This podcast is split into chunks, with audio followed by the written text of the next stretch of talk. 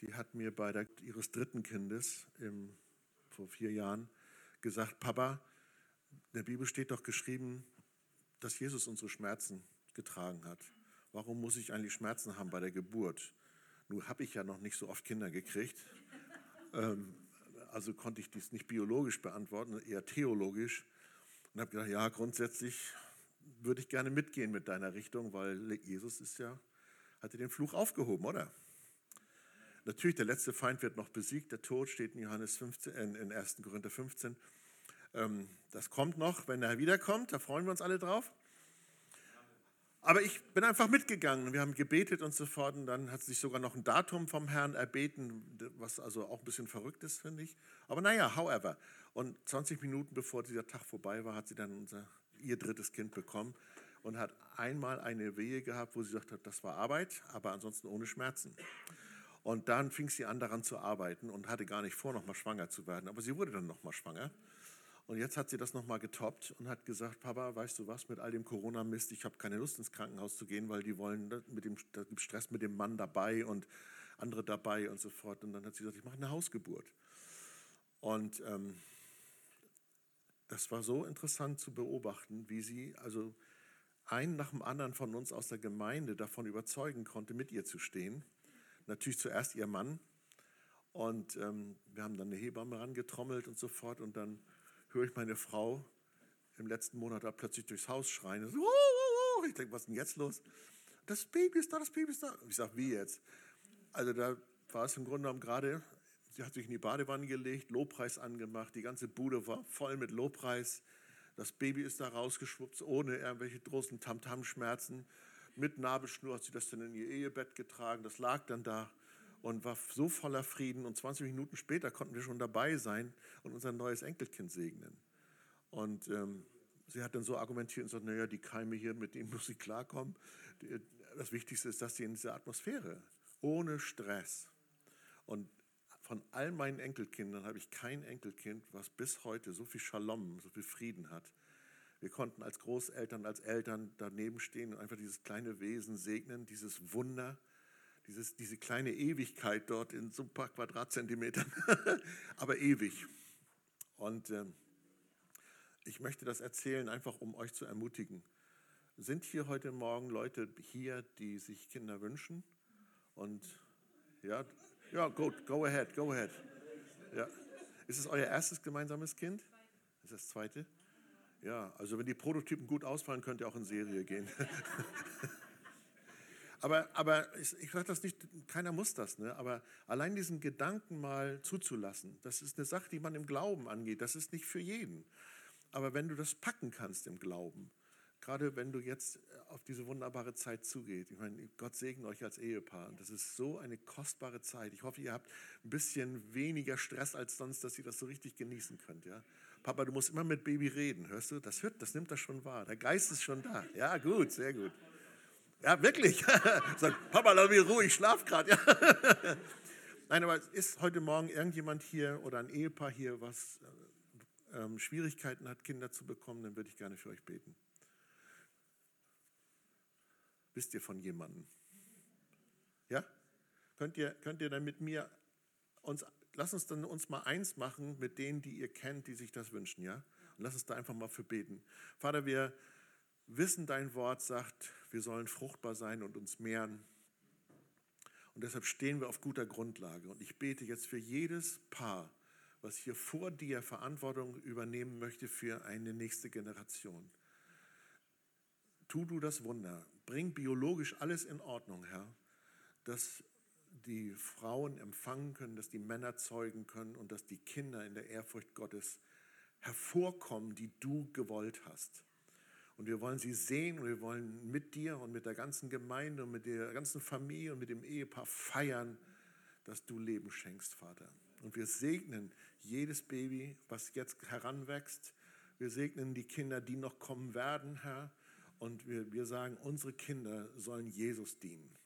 Wir und unser Haus, wir und unser Haus wollen dem Herrn dienen. Und wir bestehen daraus, auch wenn wir Kinder haben, die momentan irgendwo rumlaufen und nicht wissen, was sie machen sollen. Ich und mein Haus sollen gerettet werden. Wir bestehen darauf, dass die kommen und dass die Kinder ihren Platz einnehmen unter den Heiligen in der Gemeinde. In Jesu Namen, dass wir ein Erbe hinterlassen für eine Generation, Herr, bis du wiederkommst, von gläubigen, gottesfürchtigen Kindern in Jesu Namen. Amen. Amen. Amen. Halleluja. Habe ich jetzt nicht geplant, die Einladung, aber macht ja nichts. Pastor Günther ist ja ein geisterfüllter Mann, der provoziert ja immer, wenn er sagt, wer hat hier Geistesgaben und so fort. Finde ich großartig, dass du das machst. Wir wollen ja hier nicht irgendwie nur so eine 0815 Gemeinde sein, sondern eine Gemeinde, wo der Heilige Geist Freiheit hat. Amen. Es tut mir so gut bei euch. Geschwister, aber ich habe eine knifflige Frage an euch am Anfang. Diese Predigt, die predige ich, weil ich vor ein paar Monaten ein interessantes Erlebnis mit Gott hatte und das kommt, das erzähle ich euch auch noch, aber ich fange mal so an. Wie geht es euch, wenn ihr das Wort Gehorsam hört? Dir geht's gut. Wow. hm? Teils, teils, okay. Wie geht's euch, wenn ihr das Wort Gehorsam hört? Hallo, ihr jungen Leute da hinten. Wie geht's euch?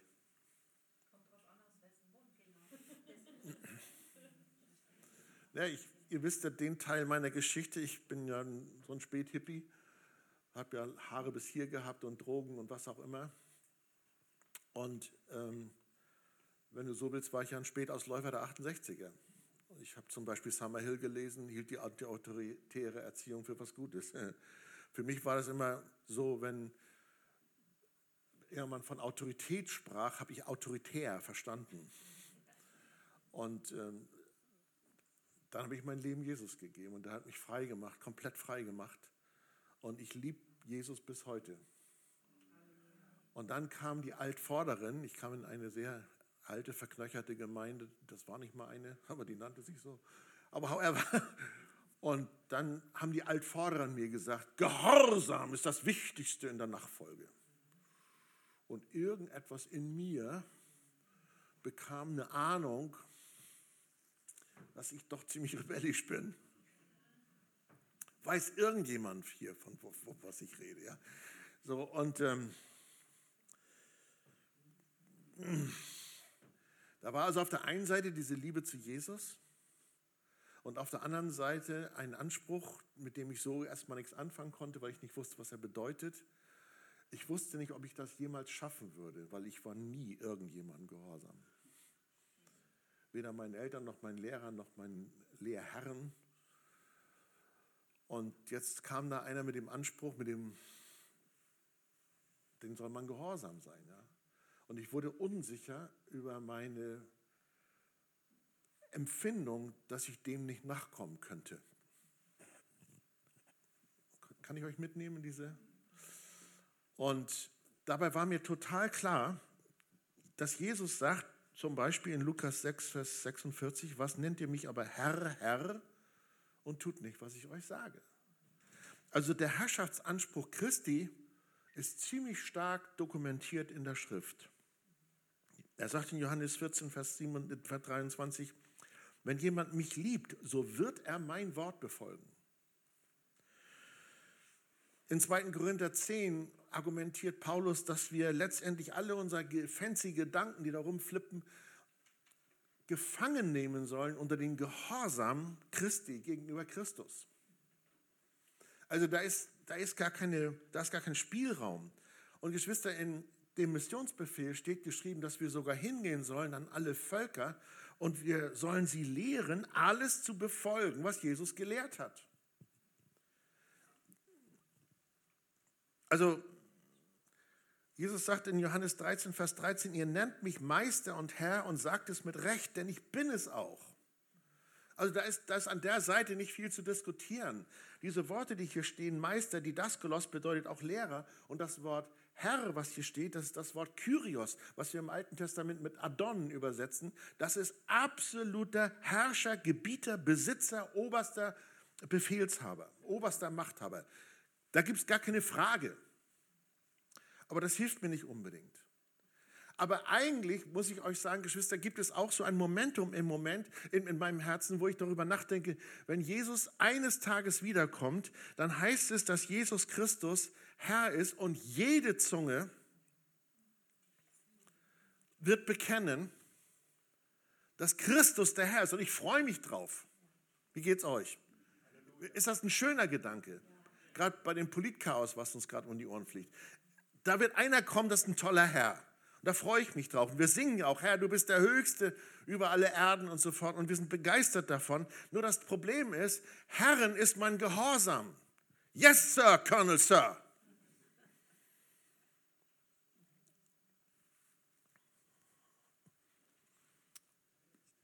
Wie kommen wir aus dem Dilemma raus?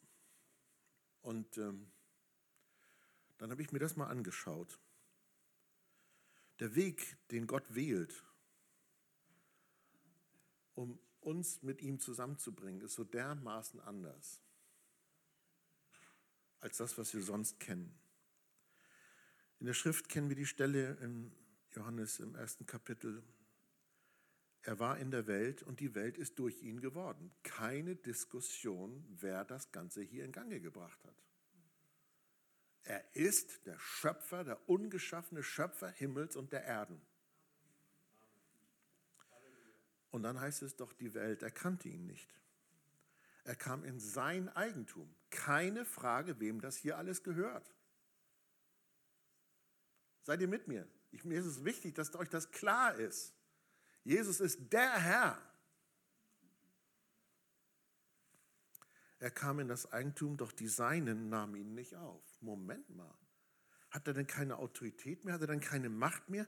Hat er nicht die Möglichkeit, den Hebel durchzudrücken? Aber scheinbar ist es so, dass Jesus seinen Herrschaftsanspruch nicht einzufordern scheint oder zu erzwingen scheint oder einzuprügeln scheint.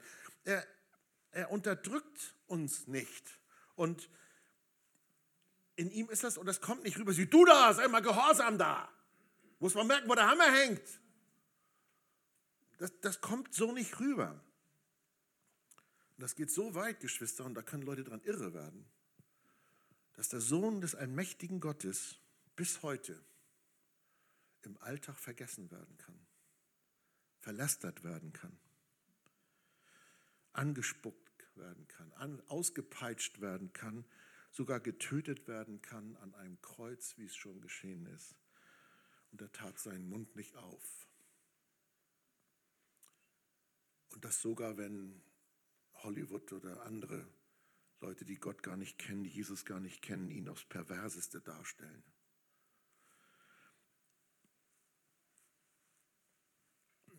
Aber in dem Moment, Geschwister, wo ich meinen Zweifel mal zur Seite lege und wo ich mein Herz vorbereite, einer liebevollen Autorität zu begegnen, da geht es mir wie Thomas damals, der zweifelte, in dem Moment, wo Jesus ihm begegnet, geht er auf seine Knie und sagt einfach nur, mein Herr und mein Gott.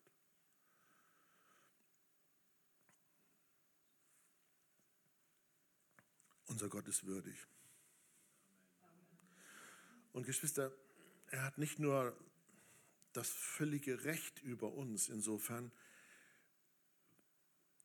weil er uns nicht nur geschaffen hat. Er ist der Kreator, also er, er, du bist sein Gedanke. Das reicht ja eigentlich schon, um einen Herrschaftsanspruch zu begründen, sondern er hat dich auch noch erkauft. Vom Sklavenmarkt der Sünde, in meinem Fall ganz extrem. Der hat sein Blut gegeben, den teuersten Preis, den man überhaupt sich nur vorstellen kann, sein eigenes Leben und wie es in Offenbarung heißt, du hast uns erkauft mit deinem Blut aus allen Stämmen, Sprachen, Völkern und Nationen. Das heißt, das ist ein mehrfacher Herrschaftsanspruch. Und scheinbar macht das trotzdem so anders. Und ich will euch kurz diese kleine Begebenheit erzählen. Ich bin also am Frühstücken und äh, bin auf dem Weg zum Briefkasten, wollte die Zeitung hören und grummelte in mir so rum. Das glaubte gar nicht, dass ich das mache, aber äh, das passiert immer noch. Und irgendwas regte mich auf, wahrscheinlich irgendeine Regierungsentscheidung. und blubberte da rum und sagte, meine Güte, dieser ganze Hickhack und der sagt das und der sagt das und alle sagen was Verschiedenes. Und was ist denn nun eigentlich wirklich Trumpf und so? Und meine Güte, da müsste man mal so richtig ne, so sagen, wo es lang geht und so. Und das blubberte in mir so hoch zu einem Stoßgebet. Das habe ich bei Bruder David im Psalm gelernt, dass man das durchaus mal machen kann. Ähm, und sagte, Herr, könntest du nicht wirklich mal mit deiner Allmacht so richtig da rein? Also ich meine, kann, kann irgendjemand nachvollziehen, was ich meine? So, also mal so sagen, hier, pass mal auf, Jungs, so geht's nicht. Ja, also so, ne, hier. Versteht ihr mich?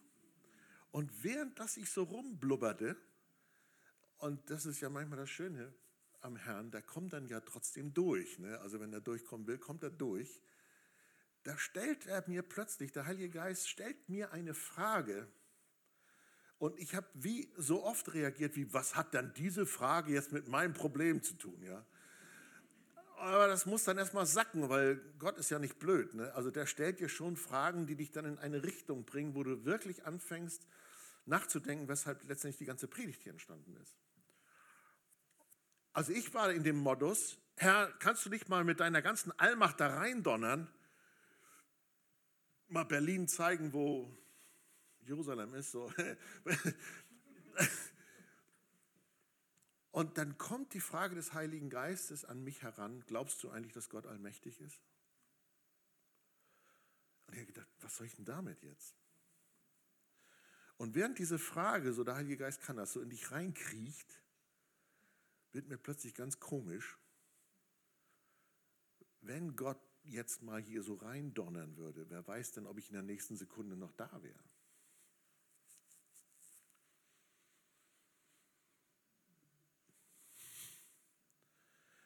Wisst ihr, das ist ein Prozess, den man schwer beschreiben kann, weil es mit ganz viel mit, mit geistlichen Gefühlen zu tun hat. Also nicht nur Emotionen wie Schnulzliebe oder sowas, sondern richtig tief innerlich in einem Geist bewegt zu sein.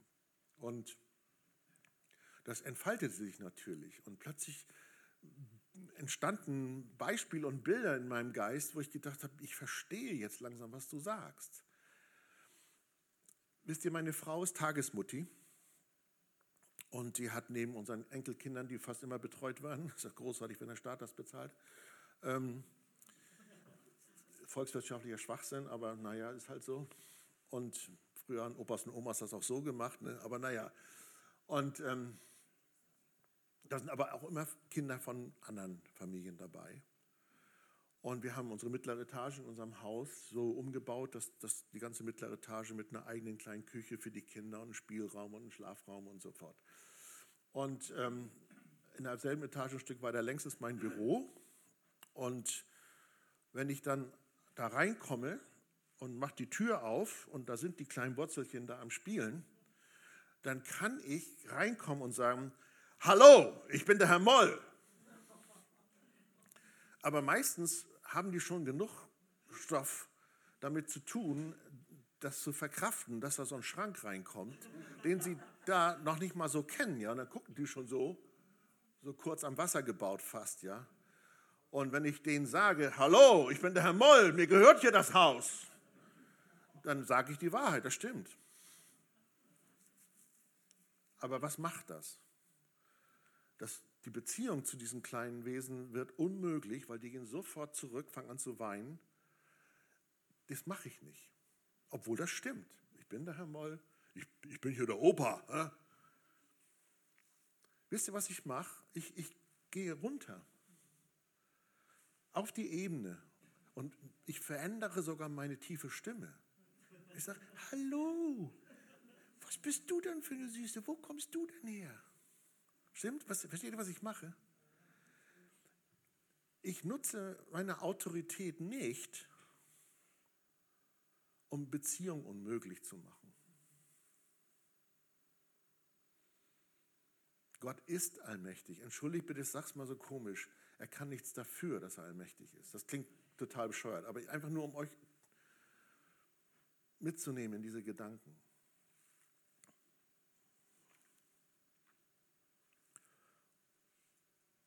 Er ist wirklich allmächtig. Und jetzt hat er sich entschieden, aus lauter Liebe diese Allmacht nicht so einzusetzen, dass Beziehung unmöglich ist.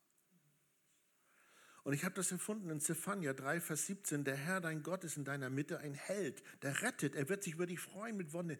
Er wird still sein in seiner Liebe. Er wird über dich jubelnd frohlocken. Also wenn Gott nicht immer so rein donnert wie unser fleischlicher, das sich wünscht, so unser fleischlicher Mensch. Es mag sein, dass es Liebe ist, die wir erstmal verstehen lernen müssen. Es ist nicht Gleichgültigkeit. Und ich habe dann angefangen zu sagen, okay, Herr, wie, wie baut sich denn diese Beziehung dann jetzt auf? Wie, wie wünschst du dir das denn? Und ich bin natürlich bei dem Gedanken darauf gekommen, andere Beispiele aus der Schrift zu suchen. Und ein ganz berühmtes Beispiel ist in 1 Samuel 15, Vers 22.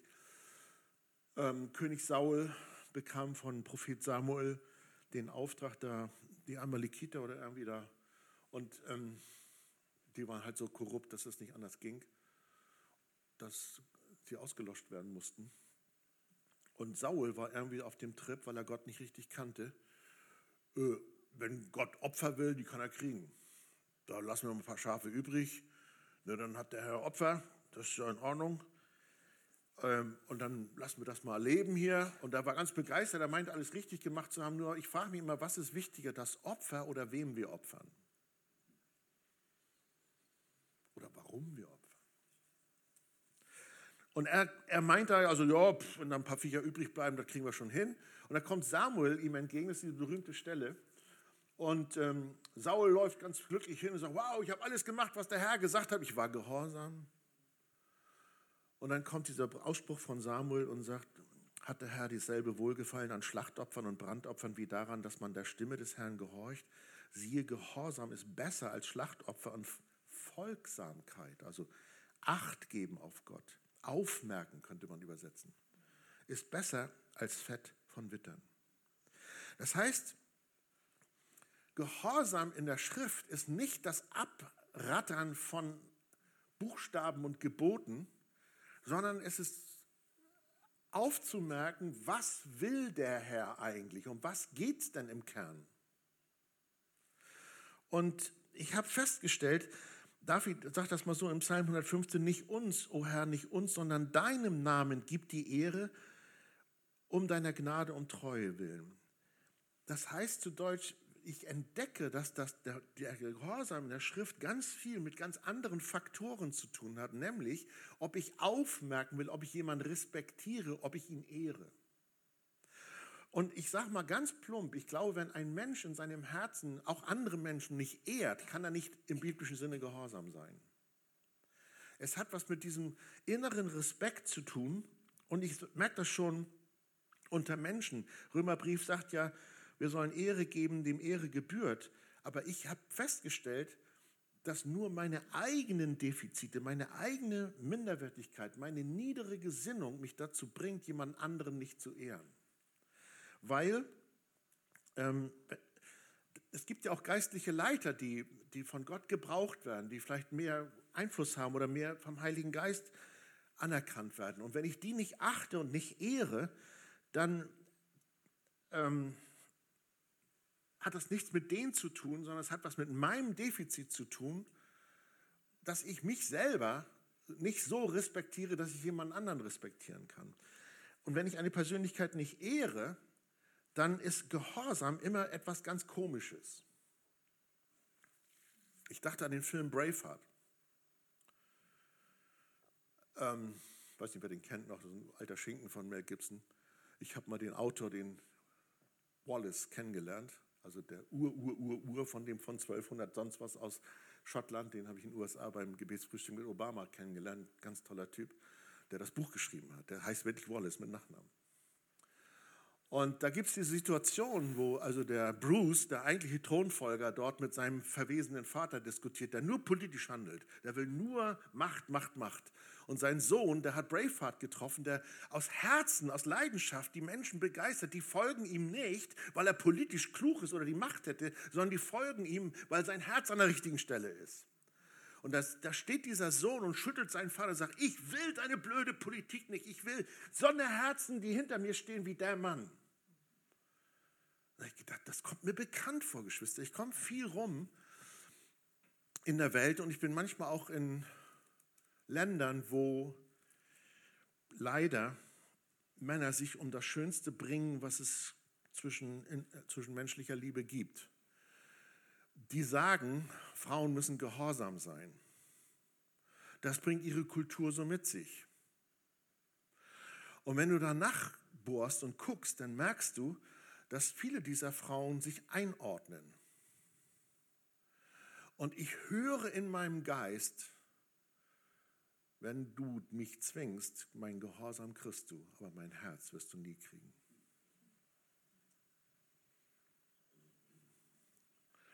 Und ich sage euch was, Geschwister, als Mann, das Schönste, was ich habe in meinem Leben, ist, dass meine Frau ihr Herz mir gegeben hat. Und ich werde nie mehr beschenkt, als in dem Moment, wo ihr Herz ihr etwas eingibt, freiwillig mich zu beschenken. Was klauen sich oder lassen sich diese Männer rauben durch diese beknackte Lehre, Frauen zu unterdrücken? Die kriegen Gehorsam, aber niemals Liebe.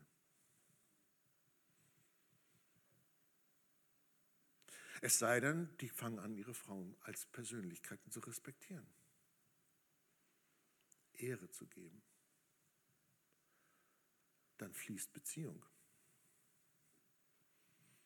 Und dann ist etwas möglich, was eben nicht möglich ist, wenn man Gehorsam einfordert. Das ist schon komisch, auch unter Menschen. Weißt du, wenn jetzt hier einer reinkommen würde und würde sagen, äh, ihr müsst mich ehren. Ehrt mich jetzt hier dann würden wir denken, der ist ja nicht ganz gerade, der hat ja nicht alle Latten im Zaun. Aber wenn Christus uns zwingen würde, ihm zu gehorchen, dann wäre er doch auch nur einer von diesen Aufsehern.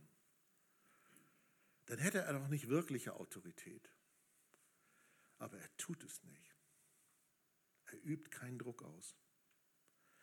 Deshalb ist es auch bedenklich, wenn wir Leute mit einer Predigt, ihr kommt alle in die Hölle, versuchen zu erreichen. Das stimmt zwar, aber Hölle definiere ich als Abwesenheit von Gott. Das ist das, was der Mensch wählt. Gott braucht nicht sagen, du gehst in den Himmel und du gehst in die Hölle. Das entscheidet der Mensch. Und Christus zwingt uns nicht. Aber in dem Moment, wo wir uns öffnen und eine Begegnung mit dem Herrn haben, da fallen wir wie ein Saulus vom Pferd. Wow, wer bist du, Herr? Und Geschwister, es ist wirklich leicht, ihn als Herrn anzuerkennen, wenn, wenn du das zulässt, dass diese Liebe dich berührt. Dann merkst du, da kommt echte Autorität. Und dann kommt eine Haltung in uns von, von Ehre. Wir wollen, dass Christus geehrt wird. Uns fällt uns ganz leicht, ihm die Ehre zu geben, weil er so unglaublich ist. Und ich, Geschwister, ich habe die Ahnung, wie viel du von der Liebe Gottes verstanden hast, zeigt sich an deinem Verständnis von Gehorsam. Wenn du Gehorsam so denkst, brauchst du dringend eine Begegnung mit der Liebe Gottes.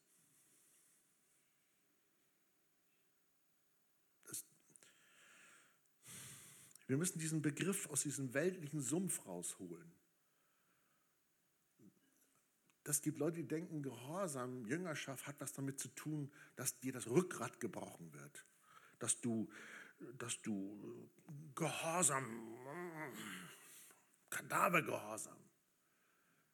Wenn Gott das wollen würde, warum gibt er uns einen freien Willen?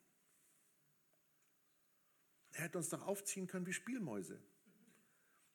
Aber er tut es nicht. Bis hin, dass wir ihn ablehnen können. Das ist unglaublich.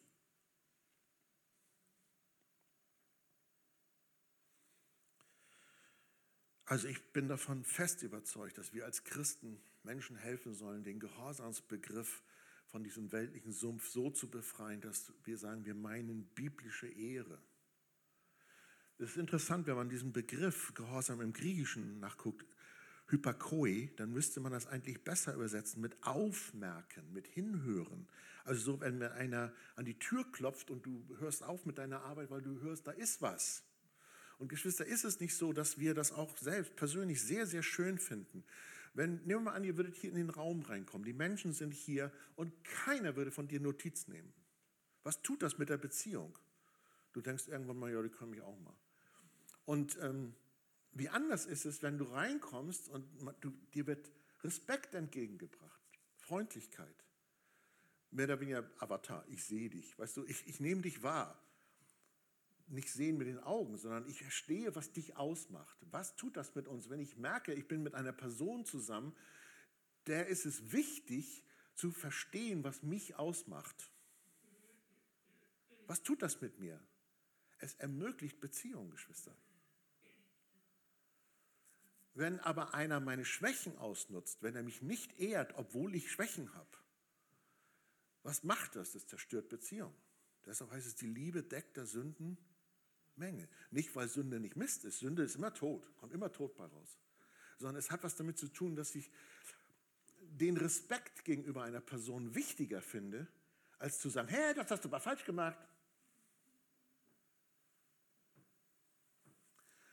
Die Rabbiner haben uns aufgeklärt, witzigerweise, was das wichtigste Gebot von Jesus eigentlich wirklich bedeutet. Du sollst den Herrn, deinen Gott lieben von ganzem Herzen, von ganzer Seele, von ganzer Kraft. Und dann heißt es, und deinen Nächsten wie dich selbst. Das heißt nicht so. Im hebräischen Text kannst du rausholen, dass das nicht so heißt, sondern das heißt so, du sollst deinen Nächsten lieben wie einem dir gleichen. As your equal. Das hat was damit zu tun, ob du in deinem Herzen so viel Selbst Bewusstsein hast, Gottes Kindschaftsbewusstsein hast, dass es dir leicht fällt, dem anderen das auch zuzubelegen, dass du auf einer Ebene bist. Du ehrst ihn, weil er besonders ist, weil er ein Kind Gottes ist. As your equal, wie ein Gleicher von dir. Einer trage des anderen Last, sagt Galater 6, und da geht der Satz ganz komisch weiter. Und wenn einer denkt, höher von sich denkt, als, als, man, als es sich gebührt, das ist falsch. Dann denke ich mir, wie passen diese Sätze zusammen? Jetzt wird mir das klar. In dem Moment, wo ich dem anderen die Last trage, weil das so eine dumme Pfeife ist, ist alles kaputt. Aber in dem Moment, wo ich denke, er ist genau derselbe wie ich, ein gnadenabhängiger Vollgesegneter. Seid ihr mit mir? Da ist Beziehung möglich. Und ich denke, das ist so wichtig dass wir darauf achten. Wirklicher Gehorsam, das kann wirklich eigentlich nur zwischen Personen ähm, geschehen, die irgendwie gleichartig oder gleichrangig oder gleichwertig sind in ihren Beziehungen. Deshalb sagt Jesus auch in Johannes 15, Vers 15, ich nenne euch nicht mehr Knechte oder Sklaven, denn ein Knecht weiß nicht, was sein Herr tut. Euch aber habe ich Freunde genannt. Das heißt, er teilt sich uns mit. Ihr wisst, dass es von Jesus heißt, ich tue nichts, außer dem, was ich den Vater tun sehe. Das klingt sehr gehorsam. Aber dann sagt er auch, der Vater und ich sind eins. So, das heißt, das ist eine andere Ebene von Gehorsam. Das ist nicht so wie Vater sitzt oben im Himmel und sagt, ah, jetzt befehle ich mal dem Herrn Jesus, er soll mal eben da ein paar Leprakranke gesund machen. Jesus, mach mal den Leprakranken gesund da unten. So, das, nein, das, das fließt in, in einer Beziehung. Und ich glaube, dass er das auch möchte, dass wir das lernen. Und dass wir das lernen, nicht nur, wenn es Sonnenschein ist, sondern auch, wenn es durch dick und dünn geht. Viele von denen, die sich mit dem Thema schon befasst haben, warten schon auf diese Bibelstelle, die jetzt kommt, weil da steht ganz Knackiges drin im Hebräer 5, nämlich über das Verhältnis zwischen Jesus, dem Vater, Gehorsam und unserem Leben. Ich lese euch das mal in Hebräer 5, Vers 8 und 9. Denn obwohl er Sohn war, hat er doch an dem, was er litt, den Gehorsam gelernt. Und nachdem er zur Vollendung gelangt ist, ist er allen, die ihm gehorchen, der Urheber ewigen Heils geworden.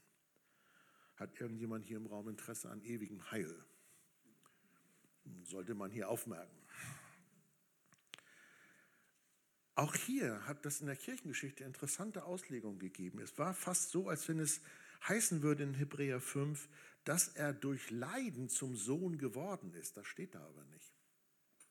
Das gibt so eine ganz komische Leidensverherrlichung in den, in den Jahrhunderten des Christentums, besonders in Europa. Das ist ganz komisch. Man müsste es besser so ähm, befreien von diesen heidnischen Opfer- und Selbsterlösungstheorien, weil ich muss jetzt mich auspeitschen, ich muss leiden, damit ich endlich in die Heiligung komme und, und Gehorsam lernen und so fort. Nee, das heißt was ganz anderes. Was hier steht, heißt, ähm, sein Respekt, den er hatte als Sohn, sein Vertrauen, was er auf Gott hatte als Sohn, wurde nicht durch Leiden erschüttert, sondern selbst wenn Leid auftauchte, blieb er in seiner Sohnesstellung und blieb in seiner Beziehung zu Christus, äh, zum Vater. Also den hat Corona nicht dazu gebracht, die Gemeinde zu verlassen.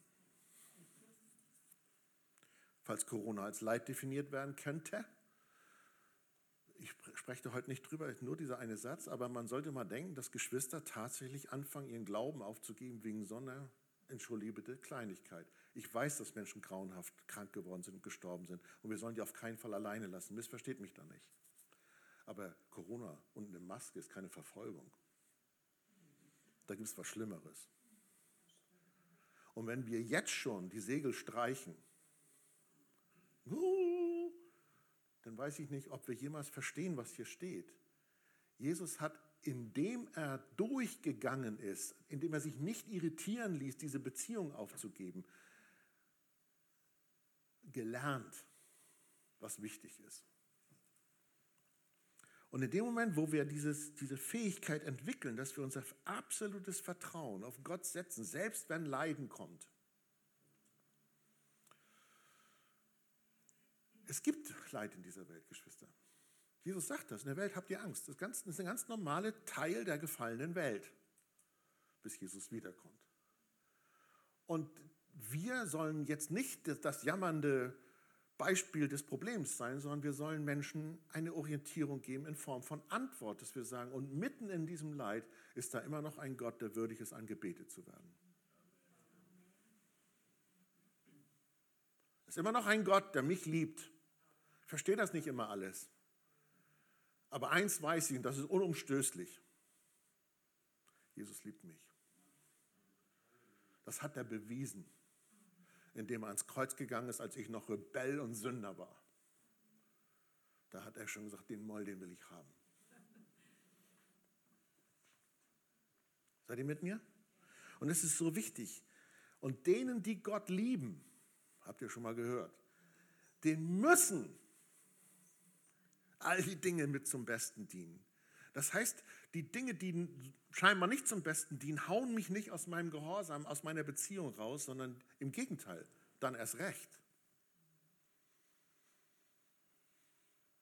Es heißt ja übrigens auch im Römerbrief da so schön, die durch den Geist Gottes geleitet werden. Das sind die Söhne Gottes, nicht die sich Söhne Gottes nennen, sondern die aufmerken, die Respekt zeigen. Wenn Gott klopft, Mitten im Alltag. Du backst gerade einen Kuchen und denkst, das muss noch gemacht werden, das, deine Gedanken. Und dann kommt der Heilige Geist und sagt, was passiert dann mit dir? Gibst du ihm die Ehre, dass du sagst, okay, Heiliger Geist hat immer Vorfahrt? Hat er? Das, ist, das muss man lernen, Geschwister. Und in dem Moment, wo man das lernt und sich darauf einlässt, da kann man mit David sagen, nach Psalm 40, Vers 9, dein Wohlgefallen zu tun, mein Gott, ist meine Lust und dein Gesetz ist in meinem Inneren.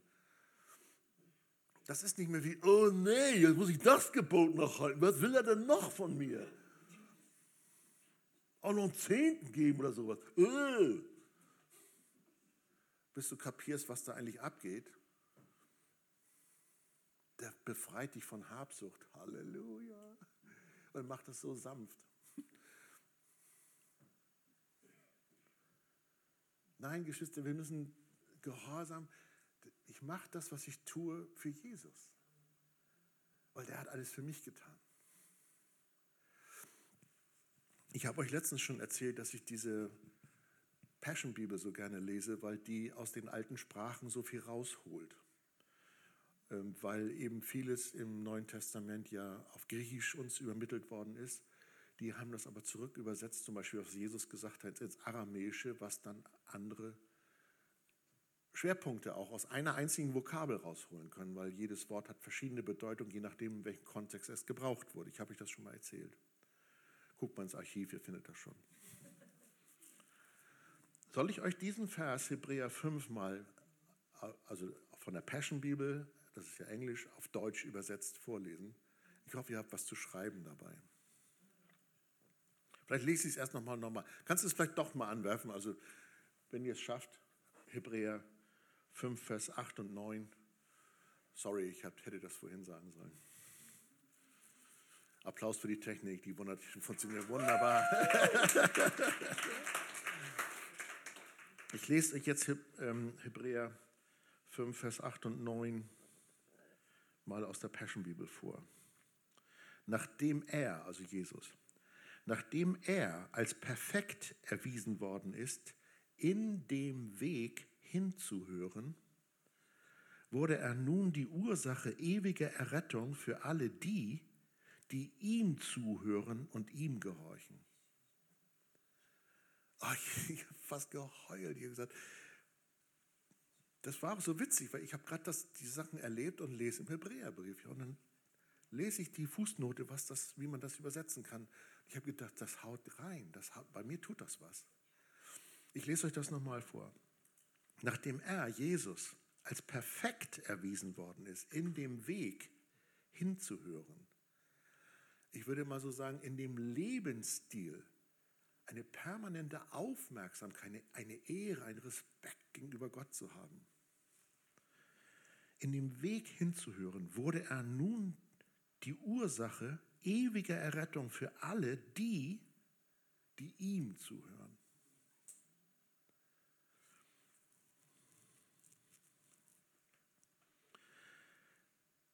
Also wenn unsere ganze Lebenshaltung von so einem Gehorsam geprägt ist, ich ahne, das wird ein ganz abenteuerliches Leben. Ey, wie wird Neubrandenburg aussehen nächstes Jahr, falls ich nochmal kommen darf? Wenn ihr alle geleitet durch den Heiligen Geist so durch euren Alltag durchkommt, wie oft werdet ihr gewarnt, macht das nicht, weil ihr gewöhnt seid zu gucken, was, was sagt er. Oder sagt, hier trau dich mal, mach mal. Oh, Herr, wirklich? Oh, da musst du mit mir sein. Ja, ich bin mit dir. Oh. Und so weiter und so fort. Wie anders wird es sein, wenn ihr trainiert, aufzumerken, Respekt zu geben, Ehre zu geben. Und denkt immer dran, wenn Gott schweigt, macht er das aus Liebe. Er setzt seine Autorität nicht ein, um Beziehungen unmöglich zu machen, sondern er macht es so, dass du weiter kommst und nicht vor Schreck wegspringst, weil du seine Majestät plötzlich spürst. Er macht es sanft. Ich finde es interessant, dass Paulus in seinem haupttheologischen Werk im Römerbrief eigentlich nie von Gehorsam redet, sondern immer von Glaubensgehorsam. Und Glauben hat Beziehung. Glauben hat Vertrauen. Das heißt also, wenn du diese Offenbarung in dir wachsen lässt und sie nicht blockierst und nicht fortwährend ängstlich denkst, oh, kann man Gott jetzt auch vertrauen und so fort, wenn du seine Absicht nicht hinterfragst, wenn du endlich mal festlegst in deinem Herzen, Gott ist gut und er ist für mich und zwar über Generationen. Er ist nicht nur für mich, er ist für meine Kinder, für meine Enkelkinder und den Kindern deiner Kinder. Er ist für dich, er ist für dich. Er liebt dich so sehr, dass er dich nicht mal so lässt, wie du bist. Halleluja. Ist das nicht toll? Großartig, ja. So ist unser Gott. Das heißt zu Deutsch, du bist eingeladen in die vollkommene Liebe der Dreieinigkeit, wo hohe Freude und Entzücken aneinander herrscht, Harmonie und Einheit, Einsicht und Verständnis, da wo ein sehnsüchtiges, liebevolles Verlangen zueinander da ist und auch zueinander zieht, wo volles Vertrauen ist, wo Treue herrscht und wo alles miteinander verbunden wird in einer Liebe. Du hast Gewährung, du hast Zutritt, du hast Teilhabe. Du darfst ein Freund Gottes sein. Wow. ich habe gedacht, wie kann ich euch noch reinlocken in diese gute Sache? Und wie kann man das bloß zu Ausdruck bringen? Und man fehlt, man, einem fehlen ja die Worte. Und ich finde es manchmal lustig, wenn man so liest, wenn die Welt die Liebe bezeichnen will, beschreiben will, dass sie dann tatsächlich erst Korinther 13 zitieren, obwohl sie keine Ahnung haben, wovon sie reden. Aber das kommt irgendwie, ne? sogar auf, auf heidnischen Beerdigungen oder irgendwas, ja. Aber ich habe gedacht, das beschreibt es doch eigentlich. Und ich habe das mal umgenannt und ich wünschte mir, ihr könntet eure Augen schließen und das einfach mal genießen. Und dann prüft mal euer Herz, ob ihr nicht auch Sehnsucht habt nach so einem Beziehungsgehorsam, nach so einem Glaubensgehorsam. Ich lese euch das mal vor, mit wem ihr es zu tun habt. Nach 1. Korinther 13 ab Vers 4. Jesus ist langmütig und gütig. Jesus beneidet nicht. Jesus prahlt nicht. Jesus bläht sich nicht auf. Jesus ist nicht unanständig. Jesus sucht nicht das Seine. Jesus lässt sich nicht erbittern. Jesus rechnet das Böse nicht zu. Jesus freut sich nicht an der Ungerechtigkeit, Jesus aber freut sich an der Wahrheit. Jesus erträgt alles, Jesus glaubt alles, Jesus hofft alles, Jesus erduldet alles. Jesus hört niemals auf. Amen. Vater, ich bete, dass du jetzt durch deinen guten Heiligen Geist uns hilfst. Wie solltest du uns mit Christus nicht alles schenken? Ich bete, dass unter meinen Zuhörern Leute sind, die den Mut und die Kraft haben, Buße zu tun von einem falschen Gehorsamsverständnis. Buße zu tun, wo sie andere Leute verklagt haben deshalb. Und ich bete, dass die, die ein bisschen ängstlich sind, sich ganz neu rauswagen aus ihrem Schneckenhaus und sagen, Gott, wenn du deine Allmacht so dermaßen für mich einsetzt, dann hier bin ich. Ich gehöre dir, Jesus. Ich will dir folgen. Ich will, dass dein Geist zu mir redet damit ich ein wirklicher Sohn, eine wirkliche Tochter sein kann, durch die das Reich Gottes nahe herbeikommt, auch in Neubrandenburg. Und ich möchte mal reinfragen, zu wem hat Gott heute irgendwas gesagt? Danke. Halleluja. Ich weiß, es ist ganz schwer, so eine Erlebnisse und Theologie und alles kompakt lasst das mal weiterwirken an euch. Also jetzt weiß ich, wir werden irgendwas eine Gemeinschaft haben oder essen oder irgendwie, das kann wegfliegen. Aber du kannst es ja nochmal nachlesen und nachhören. Und dann geh da einfach mal in deiner ruhigen Zeit nochmal drüber. Und wenn in deinem Herzen, wenn du da spürst, du hast da Ressentiments, du hast da Angst oder du schmeißt das raus. Die völlige Liebe treibt die Furcht aus. Schmeiß das raus. Gott ist für dich. Er wird seinen Finger auf deine Sünde zeigen, weil sie dich tötet, weil er will, dass du damit aufhörst aber er möchte, dass du lebst und Genüge hast und zum Segen bist. Halleluja. Amen. Gott segne euch auch für eure